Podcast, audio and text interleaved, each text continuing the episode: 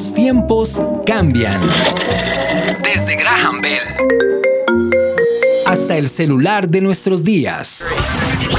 Todo evoluciona. Y nosotros también.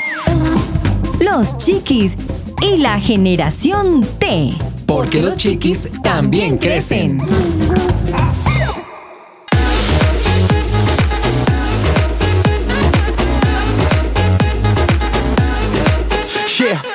Toda mi vida encadenado, en lo oscuro de la cárcel encerrado, esperando para ser liberado. No sabía que era esclavo del pecado, pero tú te enamoraste de mí. Y yo también me enamoré de ti. Era esclavo del pecado, con tu sangre fui lavado en el día hermoso que te conocí. Me hizo libre de lo que te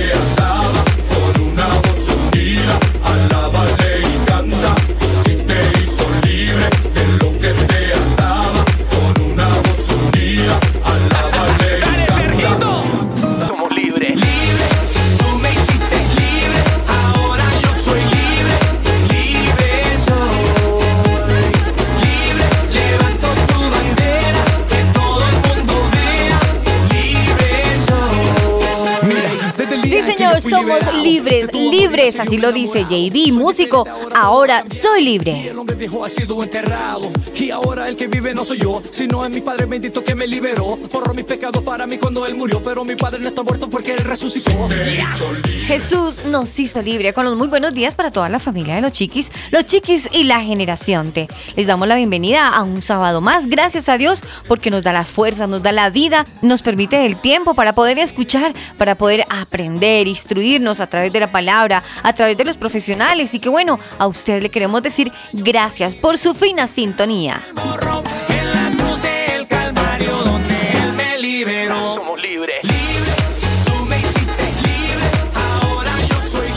Javi, muy buenos días para ti. Hola Aris, muy buenos días para todos nuestros oyentes, para la gente que está conectada, que cumple esta cita con nosotros. Aquí estamos ya para presentarles nuevamente los chiquis y la generación T. Sí, señor, con esa alegría le, le agradecemos primeramente a Dios, porque eso nos permite un día Así es. más. Porque hoy decimos, Señor, tú nos haces libre. Por eso hoy estamos delante de ti, reconociéndote en nuestra vida, reconociéndote en nuestros caminos y reconociéndote en este programa.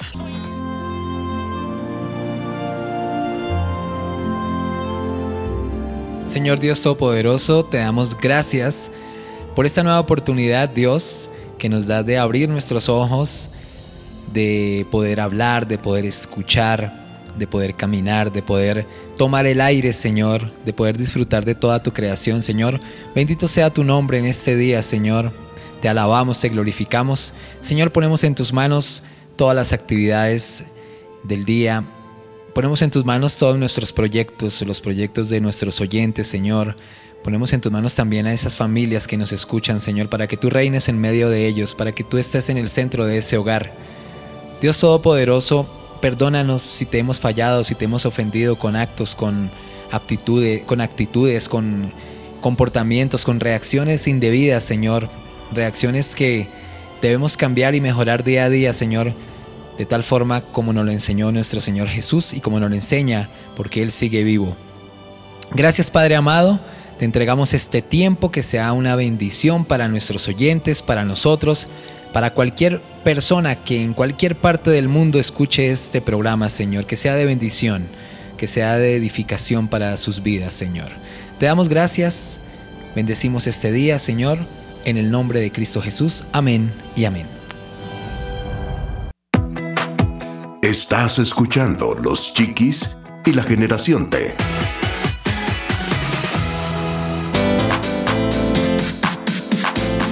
En Spotify, Los Chiquis. Búscanos como los chiquis oficial.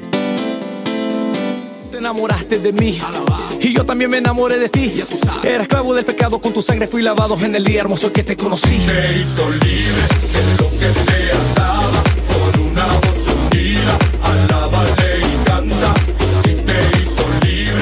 bueno, Javier, me encantó esa oración tan bonita que hiciste, dándole gracias a Dios por eso, por su misericordia y porque eso, tenemos todos nuestros miembros listos, Sí. podemos respirar, dijiste, hablar y todo lo que comentabas en medio de la oración, porque eso es cierto. disfrutar de la creación Exacto. de Dios, Aris. Exacto. Qué bonito es Es que se nos vuelve costumbre, Aris. Se nos vuelve Eso- costumbre pensar que Sí. ya es como una obligación el poder ver, el poder respirar, que eso ya tiene que estar ahí.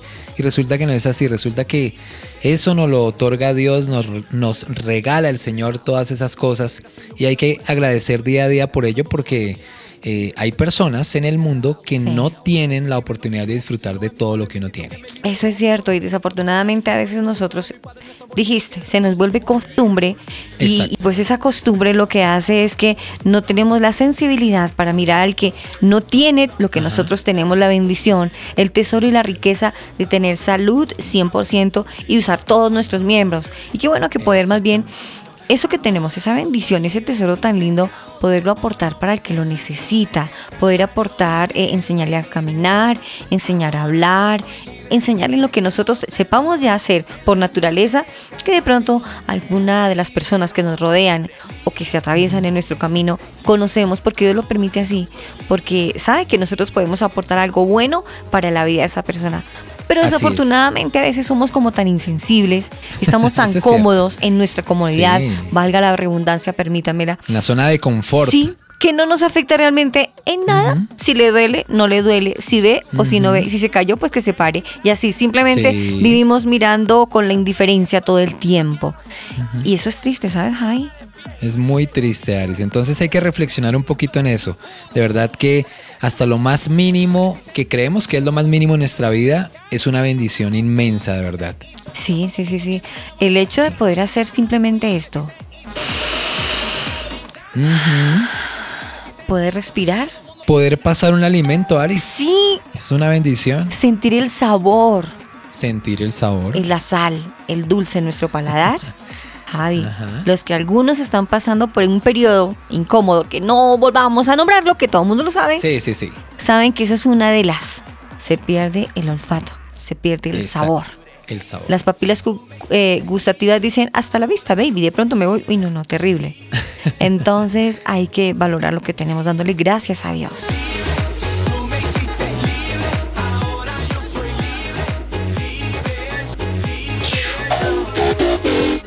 Encuéntranos en Twitter, arroba los chiquis generación T. la economía, el fútbol colombiano, la bolsa, los trabajos. ¿Y ahora de qué hablamos?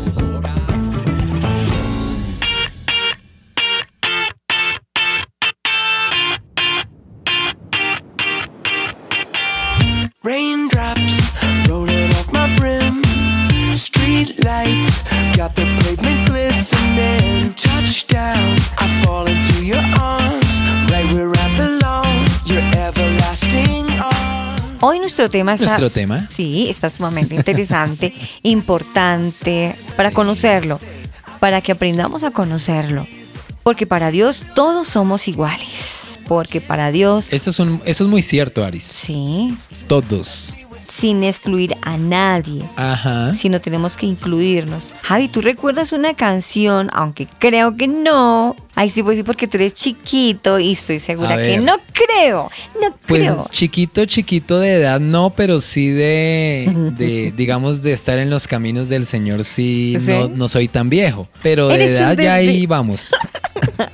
No, es que mira, cuando yo era niña me enseñaron una canción muy bonita y era y en el arca de Noé todos caben, todos caben y tú también. Se refería a Mm. la canción después de que la cantaba uno, se hacía como un- le hacían a uno como un estudio o una explicación Sí. de que así como en el arca de Noé Noé metió de cada animalito una pareja y él metió Sí. a, a- a sus hijos y bueno, una familia escogida por Dios, pero todos cupieron, todos, Todos. todos, todos cabían.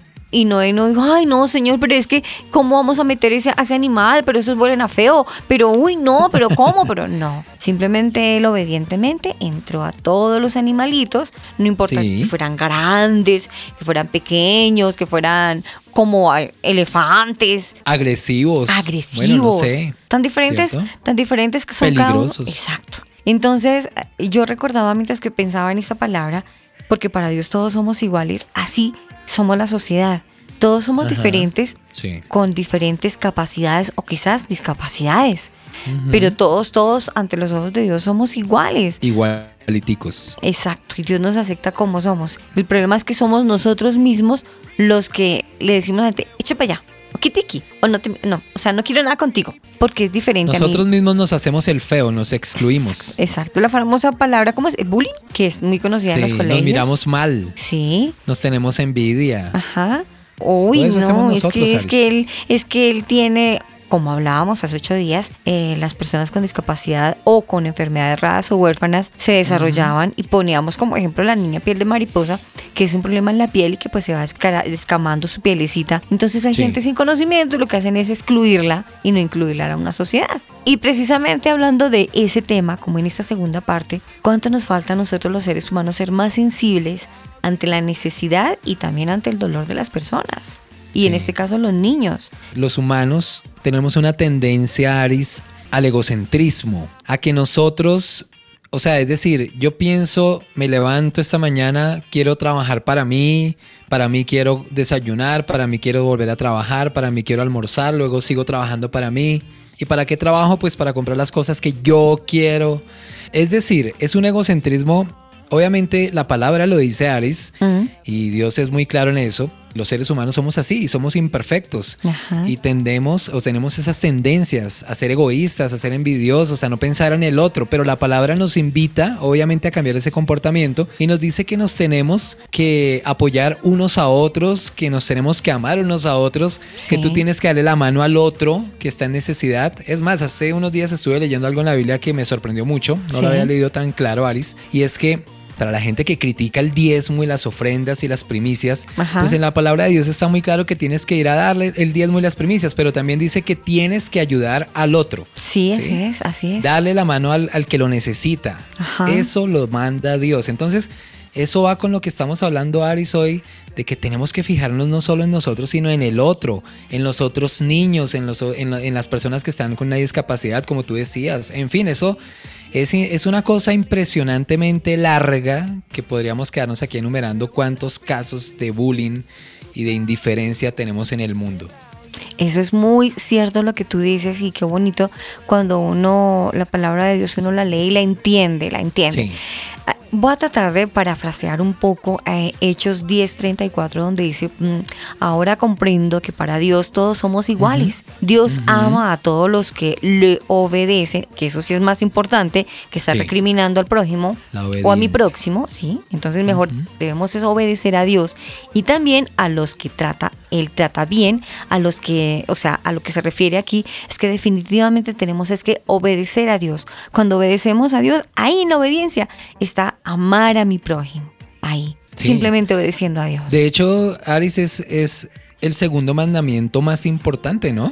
Sí. Ama a tu prójimo como a ti mismo. El primero es amar a Dios sobre todas las cosas, con toda tu fuerza, con todo tu corazón. Sí, ajá. La segunda es amarnos entre nosotros los seres humanos. Sí, así es, así es. La palabra es tan clara y cómo nos enseña es que nosotros somos muy voluntariosos y a nuestro propio parecer a veces queremos hacer las cosas.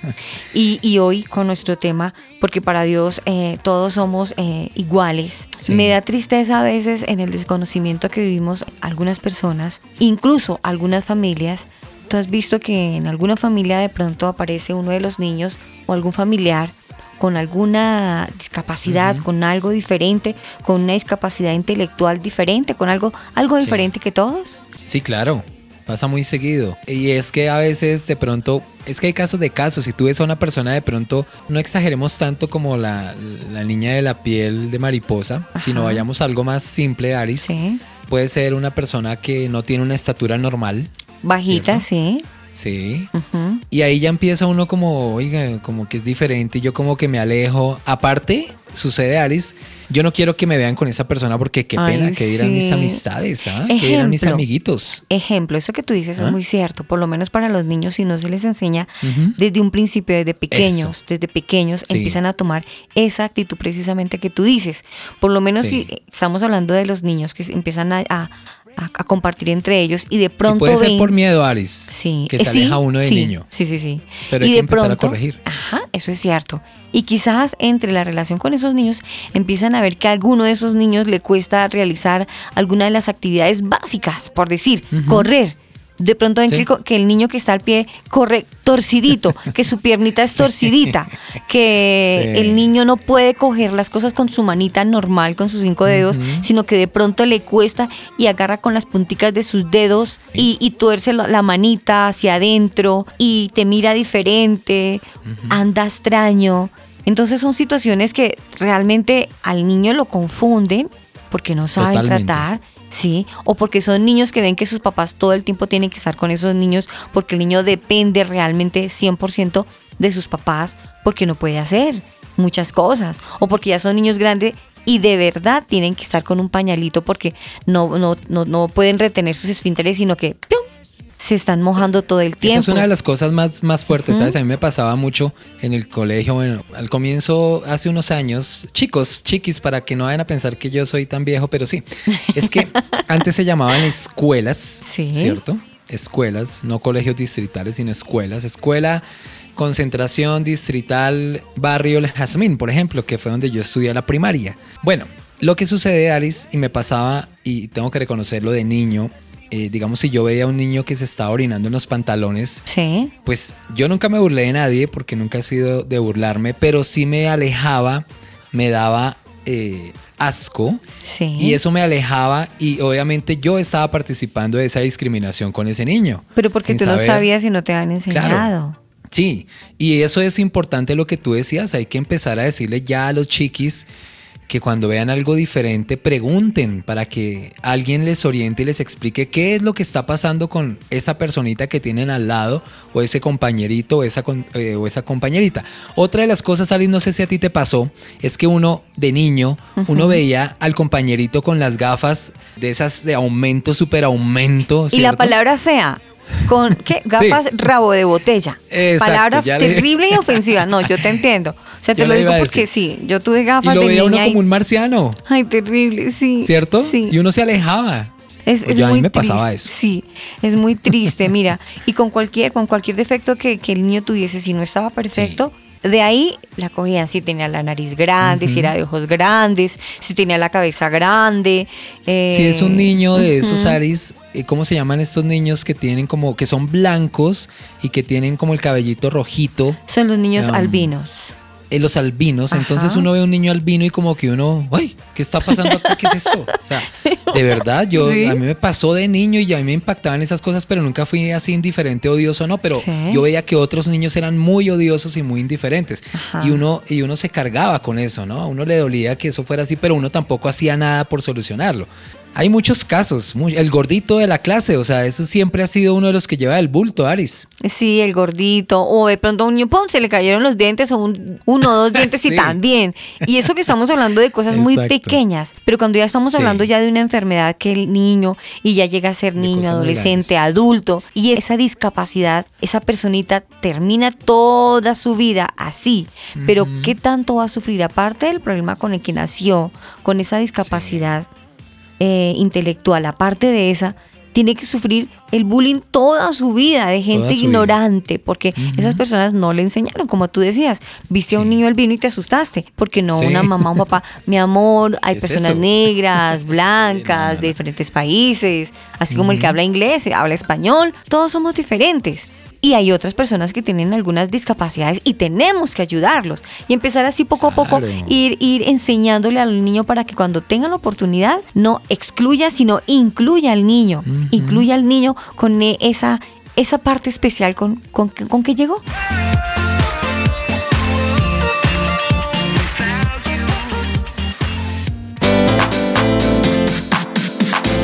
Están escuchando los chiquis y la generación T. El duro, El teso, el que sabe. el pilo. Con nosotros, el invitado de hoy. Me cansé de buscar en la calle alguien que me amara como lo haces tú. Me cansé de perder todo y todo lo que tengo es porque me alumbra tu luz. Ya no me falta nada. Tú eres mi tesoro.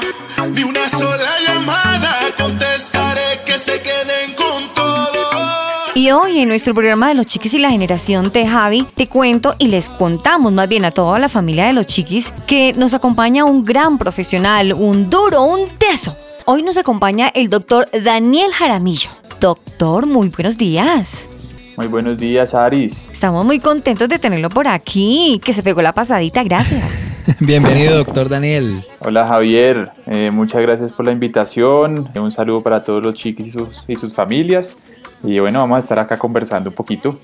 Pues muy bien, Aris y oyentes, el doctor Daniel es el director general de la Fundación CEDESNIT. ¿Lo dije bien, doctor? Sí, así está bien, bien. Es el Centro de Estimulación, Nivelación y Desarrollo, es lo que traducen Ajá. esas siglas.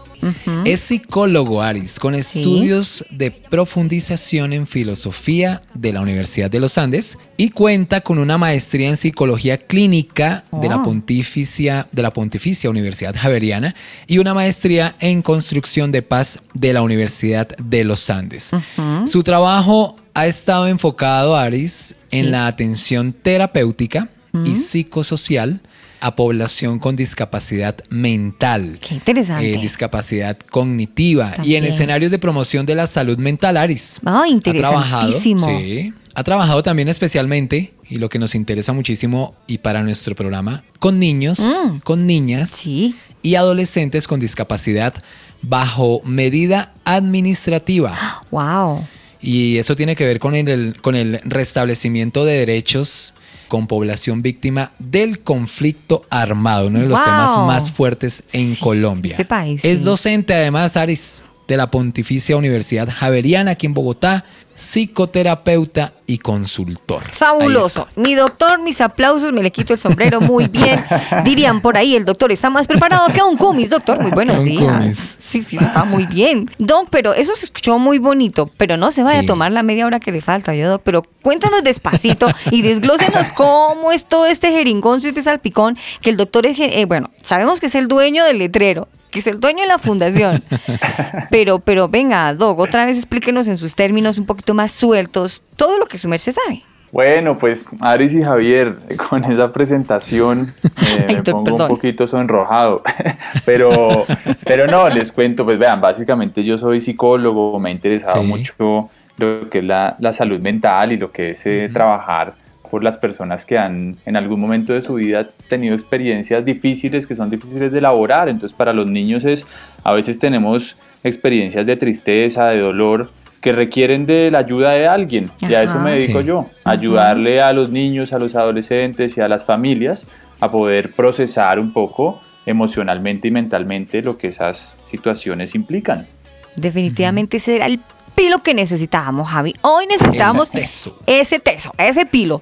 Doc, estábamos echando globos, estábamos echando rulo con, con Javi antes de que, que- que usted eh, llegara a nuestra sintonía y pudiéramos hablar que de verdad hay un poco de desconocimiento en las familias y como a veces, como no hay nadie en mi familia que tenga ninguna discapacidad intelectual, entonces hago oídos sordos y oídos también y ciegos y todo como Shakira, ciega, sorda y muda. Y eso es un problema.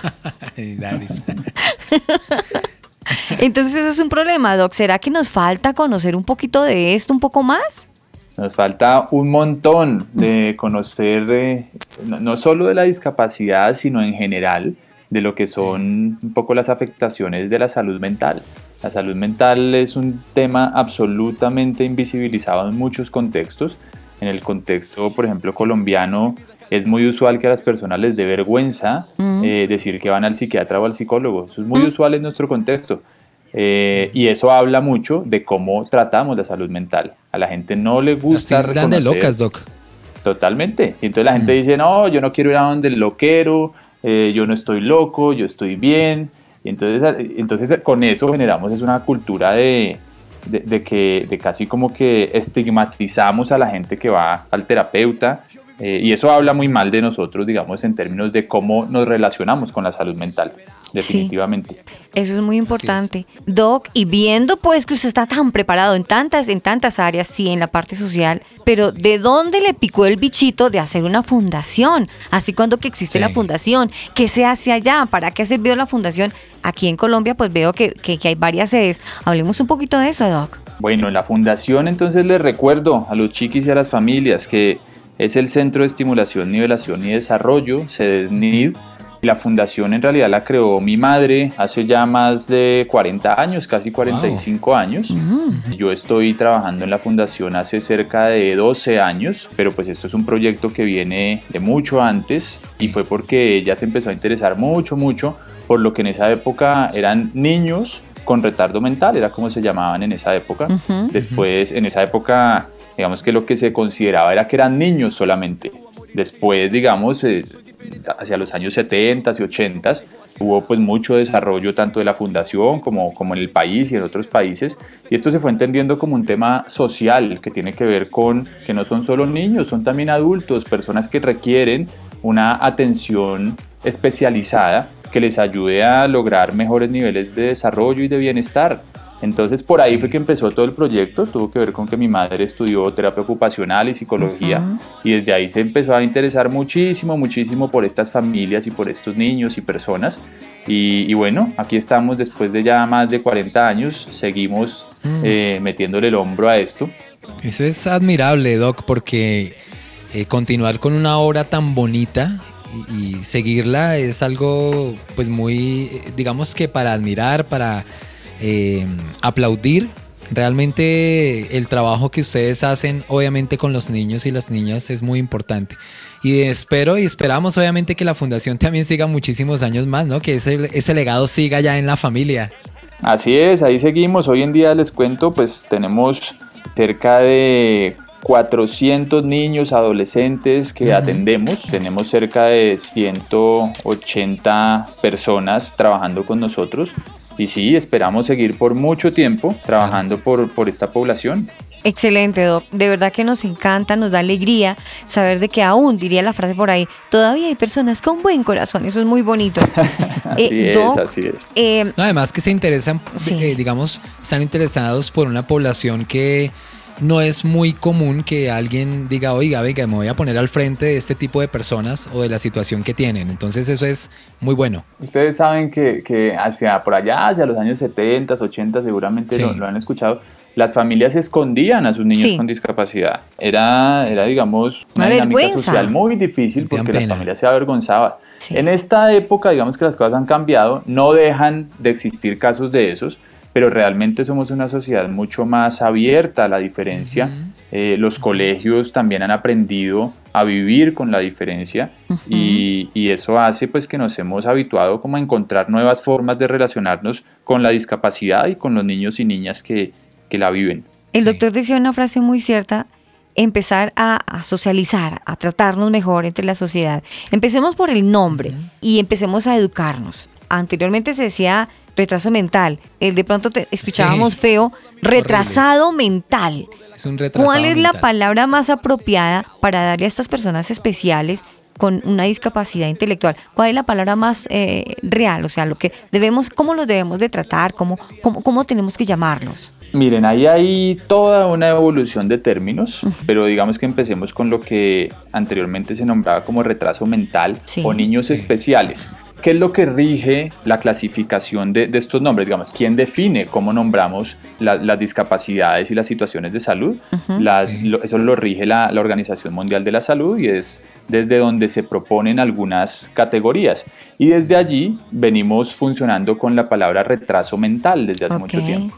Sin embargo, empiezan a aparecer otros conceptos como la discapacidad intelectual, la discapacidad cognitiva, eh, los trastornos del neurodesarrollo, todas estas, digamos, categorías que aparecen para nombrar estas situaciones, hacen parte de los trastornos del neurodesarrollo.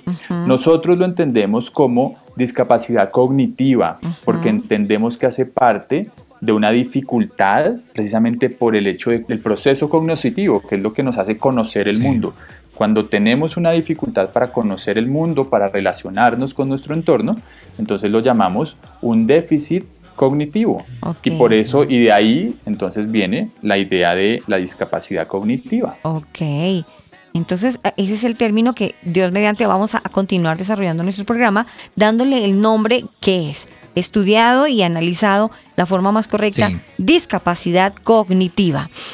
Doc, eh, ya entrándonos, a, entrándonos a- al tema de, de las personas con una discapacidad cognitiva, vemos que antes eran solamente los niños y el doctor lo decía, las familias los escondían, pero en este caso, hablando de la fundación, estamos viendo que hay personas eh, capacitadas día a día más, que incluso hay personas que se ofrecen, eh, el voluntariado. Hablamos, hablemos de esas personas que tan capacitadas están para ayudar a las personas con una discapacidad cognitiva.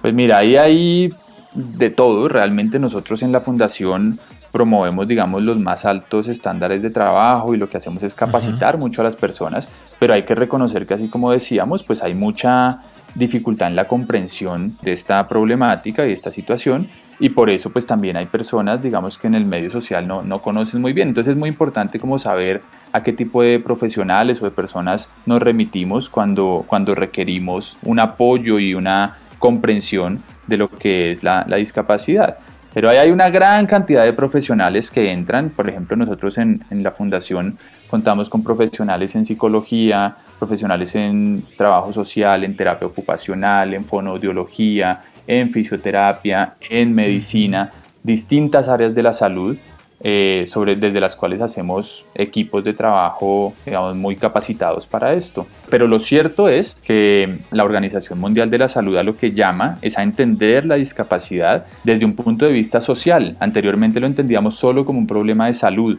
uh -huh. pero cuando lo entendemos como un problema social, entendemos sí. que estos niños no requieren solamente un médico, sino que requieren también a un terapeuta, a un psicólogo, a un fonoaudiólogo, pero además de eso, educadores especiales, además de eso, colegios e instituciones educativas que realmente uh -huh. realicen procesos de inclusión. Entonces es todo un pool, un conjunto de, de, personas que tenemos que hacer parte de estos procesos. Están también claro. todos los profesores de artes eh, que nosotros tenemos en distintos talleres que realizamos para enseñarle a nuestros muchachos a digamos, lo que es la pintura, lo que es el teatro, lo que es la música, distintas formas sí. artísticas que resultan muy pertinentes para ellos. Eso le quería preguntar, doctor Daniel, ¿cómo hacen ustedes para enfrentarse ante esa diversidad, digámoslo así, de, de, de, comportamientos de diferentes niños, pues todos son diferentes.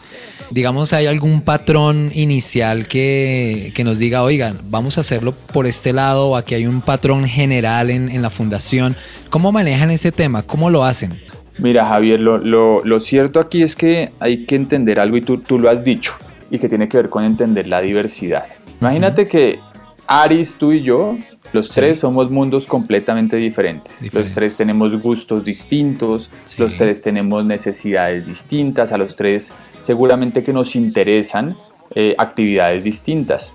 De la misma forma, en los niños y jóvenes y personas con discapacidad cognitiva hay una gran diversidad. Y uno de los grandes problemas para trabajar en este contexto es que socialmente a veces entende, pensamos que es que todos sienten igual, que todos les gusta lo mismo. Entonces, por ejemplo, es muy común escuchar a la gente que dice, ah, sí, es que los niños con discapacidad o los niños especiales, como dice la gente, son fuertes, ¿verdad? Entonces Ajá. uno dice, no, no todos, son, son tan diversos como nosotros, hay algunos que son fuertes y algunos que no. También dicen, ah, pero ellos son muy buenos para las artes, ¿cierto? A algunos les gustan las artes y a algunos no. Ajá. Entonces, con eso, ¿qué es lo que nosotros hacemos? Nosotros lo que hacemos es identificar cuáles son sí. sus gustos, sus intereses uh -huh. y desde ahí partir en nuestros proyectos de trabajo. Porque también hay niveles de discapacidad y con niveles de discapacidad lo que debemos entender es hay niños y personas que tienen una mayor limitación para relacionarse con su entorno y para realizar actividades y hay unos de ellos que tienen una, una menor limitación. Entonces eso es lo que hay que, que ir entendiendo para ver también dónde están sus fortalezas, dónde están sus posibilidades de crecimiento. Sí y potenciar todos esos procesos. Pero ahí, esto tiene, digamos, mucho de, de ancho y de largo claro. en términos de, de, la diversidad que hay y del reto que implica trabajar con ellos. Se ponga de pie y brinque conmigo.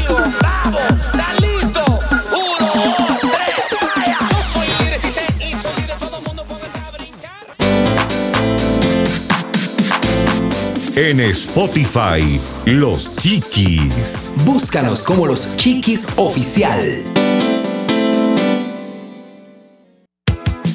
Estamos en Spotify como Los Chiquis Oficial.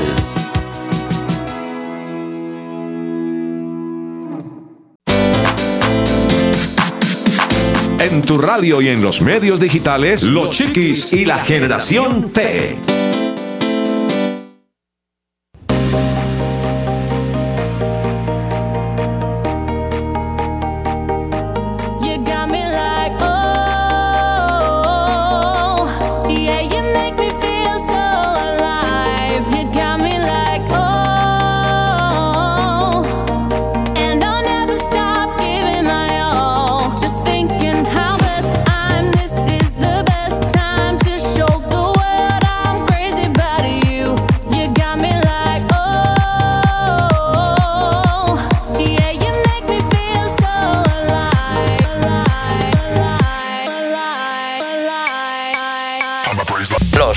y la generación T.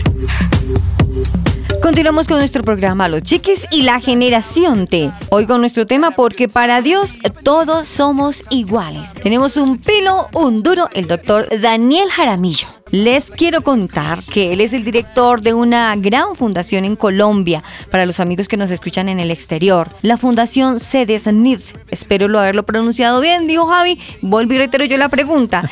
Y estamos hablando de lo que a veces desconocemos mucho, de estas personitas con alguna discapacidad cognitiva. El doctor nos venía platicando de que son personas simplemente como, como cada uno de nosotros, simplemente que tenemos que descubrir que cada uno de ellos tiene su propia personalidad. Y lo que hace la fundación eh, en compañía del doctor y todo ese pool de personas es ayudar a que tengan una vida más completa, más íntegra, que no les falte nada, tienen salud, les ayudan en la parte académica, en todas sus áreas, como para que ese ciclo, como que ese, ese circulito se cierre y no estén faltos de, sino al contrario, es un apoyo emocional, espiritual, intelectual, en todas las áreas, eh, para que estas personas con discapacidad cognitiva puedan tener, ser más útiles a, a la sociedad. Porque estoy segura, Doc, estoy segura que ustedes se habrán encontrado con personas eh, con alguna discapacidad cognitiva, pero con algunas fortalezas. Pues por supuesto, Aris, por supuesto, que tienen muchas potencialidades y muchas fortalezas. Eso, como les venía diciendo, es, depende de cada uno de ellos, pero nos encontramos, por ejemplo, con chicos que a nivel artístico son buenísimos, que tienen unas, unas habilidades, por ejemplo, para pintar increíbles. Nosotros tenemos todo un taller de pintura en Fusagasugá, en donde lo que enseñamos son como todas las técnicas de, de dibujo eh, y de pintura. Y ahí salen unas cosas increíbles, realmente impresionantes. Eh, En términos de deportes también, hay unas capacidades increíbles en términos de deportes. Tenemos una profesora dentro de, dentro de nuestros proyectos de, de desarrollo, llamamos Sí. unidades de desarrollo. Tenemos varios, por ejemplo, uno de ellos es, se llama El Podio. Y el Podio es un proyecto en donde lo que hacemos es desarrollar deportivamente a estos muchachos. Y ahí, por ejemplo, tenemos el proyecto de natación, en donde hay unos muchachos de estos que son, no se imaginan lo- la- la- los nadadores que son. Excelente. Eh, distintos Mejor estilos, ganan competencias. Bueno, ahí hay todo una, una- un- una- un talento, pues. Sí. Hasta deportistas son, mejor dicho. También, exactamente. Doc, hablemos un poquito, eh, digamos, desglosemos, desglosemos qué clase de discapacidad eh, se han encontrado ustedes en la fundación. Tratemos de explicar algunas de ellas, cómo es el comportamiento, cuál es eh, su discapacidad cognitiva y cómo se manifiestan. Mira, Aris y, y Javier, básicamente les voy a hablar de cuáles son entonces los niveles para hablar un poquito de cómo se manifiestan. Digamos que típicamente lo que podemos encontrar en, en la literatura es que se habla de eh, una discapacidad leve, otra moderada y otra severa. A veces aparece una diferenciación entre lo que es la severa y la profunda. Pero digamos que eso lo que habla es de grados de discapacidad o, o grados de limitación. Cuando hablamos de una discapacidad leve, estamos hablando de niños que tienen alguna dificultad leve precisamente en su forma de relacionarse. Entonces son niños que generalmente les cuesta trabajo aprender los códigos de lectoescritura, digamos las operaciones matemáticas, tienen dificultades allí.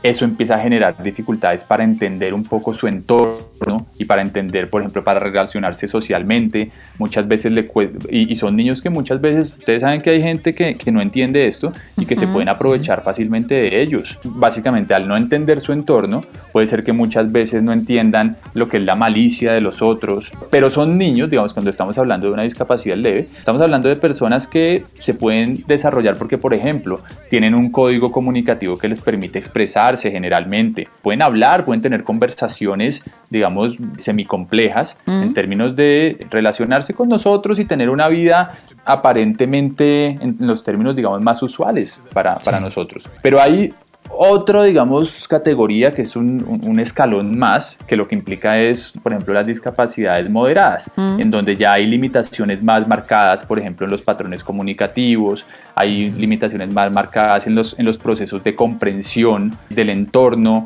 por ejemplo, ya ahí hay mucha limitación, por ejemplo, en lo que son operaciones básicas de la vida cotidiana, del autocuidado, de poderse bañar solos, de poderse arreglar solos, de poderse vestir, de poder amarrar un zapato, de poder tener las responsabilidades básicas de lo que implica, por ejemplo, tener las llaves de la casa, contar billetes. Entonces, Sí. todo eso empieza a Sí. generar unas limitaciones muy importantes Ujú, en la ya son vida y por eso, claro, ya son más marcadas y por eso la familia es absolutamente central en esto. Muchos de ellos también empiezan a presentar dificultades de comportamiento en términos de que algunos, no todos, también la gente muchas veces dice es que todos son agresivos, eso no es cierto. Algunos de ellos pueden tener algunos comportamientos agresivos. Eh, algunos de ellos, por ejemplo, en algunos casos pueden tener incluso comportamientos agresivos hacia ellos mismos, lo que llamamos como autolesión. Entonces puede Sí. ser que en algunos momentos se agredan ellos mismos, se arranquen el pelo, se pellizquen, se muerdan, se golpeen. Algunos, aquí es muy importante tener claro que no son todos, pero esos son como unos comportamientos que empiezan a ser algo habituales. Sí. Y hay otro nivel, que es un nivel ya, ya digamos más lo que llamamos severo, eh, en donde hay un compromiso, digamos, en sus formas de aprender ya muy, muy marcado. No hay, un, por ejemplo, un lenguaje verbal en donde ellos se puedan comunicar, donde puedan decir, tengo hambre, tengo sed, tengo sueño. Entonces, esas cosas que para nosotros son tan básicas y que nosotros podemos decir, me siento enfermo, para ellos eso no está. Eh, para muchos de ellos, digamos, ya con esas discapacidades más marcadas. A quienes estamos alrededor de ellos, nos toca aprender sus códigos, sus formas eh, de comunicar. Muchas veces, pues, el patrón comunicativo termina siendo el llanto, por ejemplo. El llanto nos Sí. enseña mucho, es como la forma de comunicación para entender que tiene hambre. Es como muchas veces, como la, la forma de comunicación de un bebé, pero aquí quiero hacer claridad, no es igual a un bebé. Porque es que muchas veces pensamos, ah, es que son los niños eternos. Muchos de ellos no son niños, son Sí. adultos con discapacidad. Y eso es lo que tenemos que entender. Pero, por ejemplo, su, su patrón comunicativo puede ser muy similar al de un bebé que cuando tiene hambre llora, cuando tiene sueño llora, cuando está enfermo llora. Entonces, con esto tenemos que poder entender muchas cosas de lo que es un adulto con discapacidad, un adolescente, un niño de distintas edades. Pero básicamente ahí es como para que entendamos que hay distintos niveles, distintos grados y de esa forma nosotros lo que hacemos es abordar a cada uno de ellos desde su particularidad. Doc, pero hablemos de algo más delicado. Estamos hablando de tres casos. De, del cuando hay una hay un- una discapacidad cognitiva leve, moderada y severa, pero hablemos de la máxima.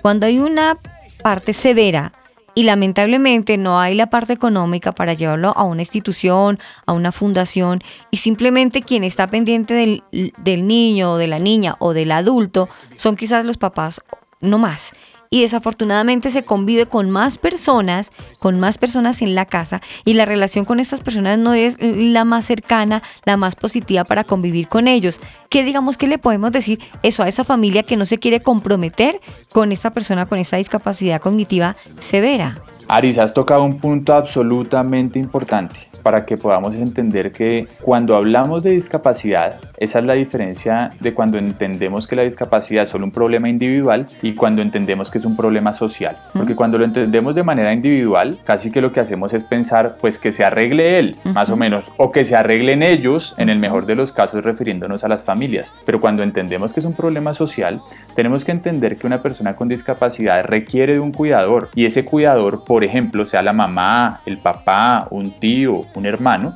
es una persona que, por ejemplo, muchas veces deja de trabajar para cuidarlos. Y eso implica un efecto económico y social y emocional para la familia muy importante. Claro. Entonces, desde ese punto de vista, es muy importante entender que las familias que tienen personas con discapacidad requieren apoyo social, apoyo de la comunidad, requieren apoyo, por ejemplo, apoyo y, y- y hay una obligación, por ejemplo, por parte, en Colombia al menos, de las EPS por cubrir todas las necesidades de salud que estas personas tienen. Nosotros atendemos a muchas personas y a muchas familias que no tienen, digamos, las posibilidades económicas para acceder a un servicio de cuidado y de atención en salud, pero, eh, pero que por medio de tutelas muchas veces logran ganar con las EPS su derecho a recibir una atención en salud digna. Sí. Entonces, entonces esto implica que hay que conocer muy bien también la legislación para, para saber que tienen derecho pre- precisamente ese tema que toca Aris de, de- de personas que no tienen los recursos. Tenemos que buscar las, las formas. Nosotros incluso en muchas ocasiones hemos asesorado familias para que, para que puedan acceder a esos, a esos servicios y a la atención que, que sus familiares requieren. Porque, de nuevo, quiero insistir, no es un problema solo de la familia y no es un problema que se resuelve al interior del hogar, sino que es un problema que debemos entender, por ejemplo, en este, te- en este sentido de este, esta conversación que estamos teniendo, que es para llegarle a Sí. mucha gente y para poderle señalar a todos los que estamos alrededor de esto que es importante que aportemos nuestro granito de arena. Y a veces el granito de arena puede ser o con un consejo, o por ejemplo con una asesoría jurídica, o por ejemplo simplemente conectándonos eh, con una fundación como lo es SEDESNID para que podamos brindar una atención y una asesoría eh, que ayude a, a mejorar las condiciones de vida de estos niños y de estas familias. Bueno, es poder, eh, eh, y lo que aclara el doctor Daniel, yo sé que habrá más de una persona que tiene a un niño con discapacidad cognitiva y que seguramente no se atreve eh, a sacarlo de su casa y llevarlo a algún lado porque piensa que económicamente no lo puede hacer, que no tiene la posibilidad de llevar a su hijo a que pueda de pronto desarrollar algunas cosas, a mejorar, bueno, en fin, todo lo que ustedes hacen, pero qué bueno es tener en cuenta eso. Si hay posibilidades para la gente que económicamente no tiene los recursos, así que si usted conoce a alguien oyente que esté en esa situación, cuéntele que sí hay fundaciones, que hay lugares que pueden ayudar a estos niños con discapacidad cognitiva, Aris. Es que es muy necesario. Sí, eso es, eso, eso es cierto, doctor. Sería bonito Doc, que nos regalara eh, algunos consejos, eso lo que dice Javi. Y entre los consejos, claro que existen fundaciones, en este caso, como CEDESNIT y, y otras, que están dispuestas a ayudar. Lo que decía el doctor, también eh, la, a la entidad de salud a la que estén afiliados, también les puede pre- prestar una orientación y lugares donde los pueden ayudar, porque a veces se desconoce y, en vez de ayudar a las personas o niños con discapacidad cognitiva, les estamos haciendo un daño más severo porque desconocemos el trato para ellos y porque no sabemos orientarlos. Exactamente, exactamente. Y se trata precisamente de poder desmitificar todo esto que son creencias erróneas, eh, esto que estamos hablando de las posibilidades de acceso a servicios de salud, de educación y poderlos guiar correctamente por el proceso. Porque hay muchas personas, muchas familias que están viviendo situaciones similares. Y, y yo quiero darle un mensaje aquí a quienes tal vez están empezando este camino, a quienes están, las familias que de pronto están teniendo un bebé que empieza a tener alguna dificultad en su desarrollo, que empezamos a ver que no camina, que no gatea, que no dice sus primeras palabras, tal vez requiere de una atención especializada para empezar a potencializar su desarrollo a muy temprana edad. Entre más temprano logramos identificar estas situaciones, digamos que más posibilidades de mejoramiento hay a futuro. ¿sí? Entonces es muy importante que podamos acceder rápidamente a un terapeuta o que por medicina general podamos encontrar quien remita a estas personas a un neurólogo, a un psicólogo y, y encontremos ahí las formas de ir promoviendo que el desarrollo de estos niños sea un poquito mejor, un poquito más, más pertinente y más rápido. Pues Javi, yo voy a proponerte y vamos a, coger en caliente al médico. Nosotros tenemos, Doc, una sección que se llama el ebook. ¿Le parece si nos recomienda, después de esta pastillita, un ebook, un libro para los papitos, para las familias, que mientras que consiguen la fundación o la institución o el lugar o las personas para que los ayuden a, con, con su familiar o con su niño de discapacidad cognitiva, vayan leyendo un libro, se vayan capacitando, se vayan profundizando en ese mundo que nos obliga a conocer. Este sería nuestro ebook. Los chiquis y la generación T. Libros, Bibliotecas. enciclopedias, Nuestro ebook de hoy en Los Chiquis y la Generación T.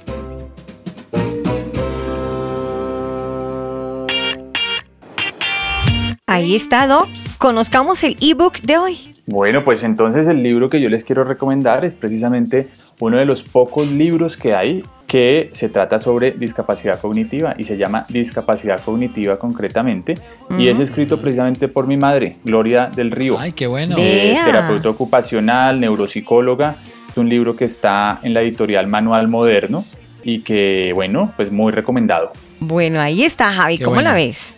Ah, Excelente, excelente. Todo queda muy claro. Mm. Además, quería preguntarle, doctor Daniel, el libro, eh, digamos que es fácil de entender. Para cualquier persona podría ser sencillo entenderlo. Está escrito de una manera que puede ser leído por cualquier persona. Es muy Sí. recomendado para familias, realmente para poder entender toda esta problemática, digamos, de lo que yo he hablado hoy de qué es la discapacidad cognitiva, cuáles son los grados que hay. De hecho, ya no solo desarrolla esos tres niveles de los que yo hablé, sino que desarrolla 10 para entender Sí. muy bien qué pasa a nivel comunicativo, qué pasa a nivel cognitivo, qué pasa a nivel motor. Muchas veces Mm. la, la discapacidad cognitiva viene acompañada de dificultades a nivel motor. Bueno, hay una serie de cosas que ahí ya se podrán encontrar en profundidad en ese libro. Muy chévere. Bueno, muy recomendado. Si usted, papito, mamita, quiere conocer más del tema, simplemente lo invitamos para que escuche más otra vez el programa, lo comparta,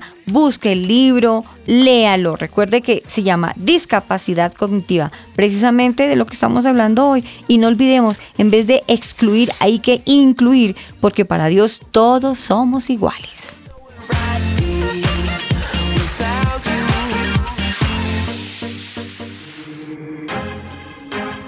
Hola, ¿qué tal amigos? Redimido. Un abrazo a todos los que están escuchando. Los chiquis. Where would I be without you?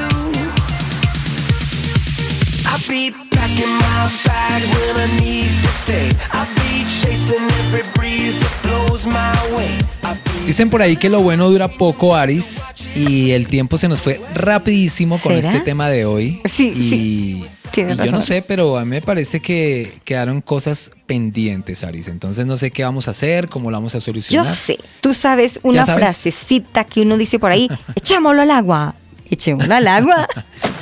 Eso, muy bien, Echémoslo al hagámoslo al agua. aire de una vez. ¿A, a quién van a echar al agua? A usted, doctor, eche para allá, caiga el agua, déjese echar el agua. Bueno, ¿y qué, ¿y qué hay que hacer? Pues Doc, venga, este programa está tan bueno, tan entretenido y tan educativo, gracias a Dios, que nos gustaría que usted nos acompañara en nuestro próximo programa, la segunda parte, hablando de, de ya no hablemos de una discapacidad cognitiva, hablemos que más que una discapacidad, más bien mucha capacidad, y hablemos de las fortalezas de estas personas especiales que llegan a la vida, a la familia de muchos hogares. Perfecto, hagámoslo así. Listo, Entonces doctor. Me, Oh, boto al agua de una vez y, y hablamos entonces de Eso. todos los proyectos que podemos desarrollar con ellos, de todas las capacidades que podemos incentivar y promover. Qué chévere. Genialísimo, listo. Entonces, desde ya dejamos abierto nuestro próximo programa. Continuamos segundo fragmento con el doctor Daniel Jaramillo haciendo aclaración del apellido. Y vamos con la segunda parte, porque lo que Dios hace todo lo hace perfecto. Porque para Dios todos somos iguales. Estuvimos con ustedes, Aris Osorio Javier Carrillo Ipus. y el doctor. Daniel Jaramillo. Muy bien, Doc. Muy bien. Amigos, nos encontramos, si Dios lo permiten, dentro de ocho días, continuando con esta segunda parte, un tema maravilloso, dándole gracias a Dios, conociendo nuestras fortalezas, nuestras debilidades, pero nuestras grandes fortalezas, gracias a Dios. Nos encontramos dentro de ocho días. Chao. Chao, Javi. Chao, Doc. Chao. Chao. Chao. Chao, Aris. Chao, Javier. Chao. just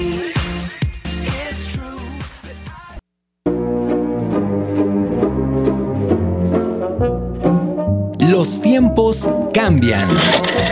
Desde Graham Bell hasta el celular de nuestros días.